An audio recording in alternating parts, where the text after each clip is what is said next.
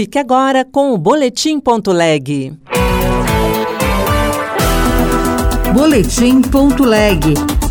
As últimas notícias do Senado Federal para você. Comissão vai ouvir representantes dos Yanomamis, garimpeiros e governo federal. Os integrantes da comissão, que deverão fazer duas visitas a Roraima, aguardam a indicação de outros senadores pelo presidente do Senado, Rodrigo Pacheco. Senado participa de campanha de prevenção do câncer de intestino. Eu sou Rosângela Tejo e este é o Boletim.leg.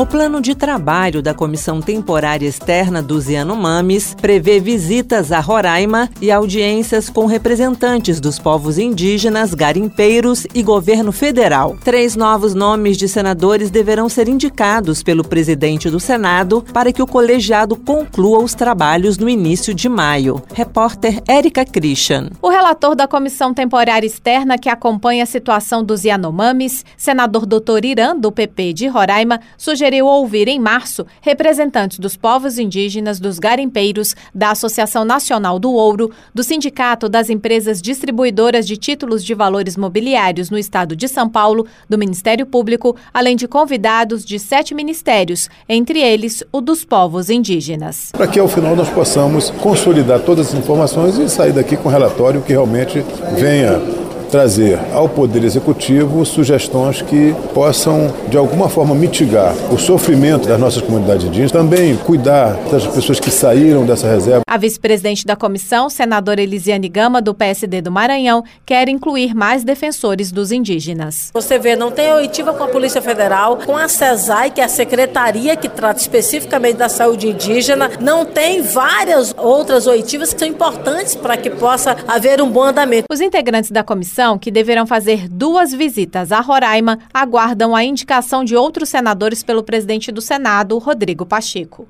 Os senadores prestaram solidariedade aos trabalhadores resgatados em condições análogas à escravidão em vinícolas gaúchas e repudiaram as declarações xenofóbicas de um vereador de Caxias do Sul. Repórter Bianca Mingotti. Os senadores prestaram solidariedade aos 207 trabalhadores que foram resgatados em situação de trabalho análogo à escravidão em vinícolas no estado do Rio Grande do Sul na última semana de fevereiro. A maioria é negra e originária do estado da Bahia. Por conta disso, um vereador gaúcho, Sandro Fantinel, pediu que empresas gaúchas não contratassem mais o povo baiano. O senador Otto Alencar, do PSD da Bahia, considerou as declarações xenofóbicas. O vereador do município, lá de Caxias do Sul, se referiu como pessoas do Nordeste, baianos, que se portavam de forma irregular, ou seja, a vítima sendo tratada exatamente ao contrário do que deveria ser considerado. O líder do governo no Senado, Jacques Wagner, do PT da Bahia, classificou o episódio como deplorável e disse que o governo da Bahia vai acionar o Ministério Público contra as declarações do vereador Sandro Fantinel,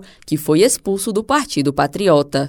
O Senado está participando da campanha Março Azul Marinho 2023. A iniciativa propõe mobilizações sobre a importância do diagnóstico precoce do câncer de intestino. Repórter Luiz Felipe Liázebra. Em uma ação conjunta da Sociedade Brasileira de Endoscopia Digestiva, da Sociedade Brasileira de Coloproctologia e da Federação Brasileira de Gastroenterologia, será realizada durante o mês de março em todo o território nacional a campanha Março Azul Marinho 2023.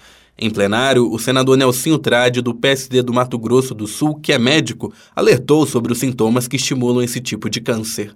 É preciso ficar de olho nos sintomas da doença. Muitas vezes é negligenciado sangramento nas fezes, alteração do hábito intestinal, alternando intestino solto, como diarreia e prisão de ventre de forma alternada, dor ou desconforto abdominal, fraqueza, anemia, perda de peso sem causa aparente, alteração nas, na, no formato das fezes, massa tumoral abdominal, dentre outros. O Senado Federal foi convidado para participar da mobilização e prestará apoio na divulgação, em suas redes sociais e canais de comunicação institucionais, das peças e releases alusivos à campanha nacional. Os líderes partidários podem definir até esta quinta-feira as indicações dos nomes que devem presidir as 14 comissões permanentes da Casa. A expectativa é de que as comissões comecem a formalizar as eleições dos presidentes já na próxima semana. Outras notícias estão disponíveis em senado.leg.br barra rádio. Você ouviu Boletim.leg. Notícias do Senado Federal.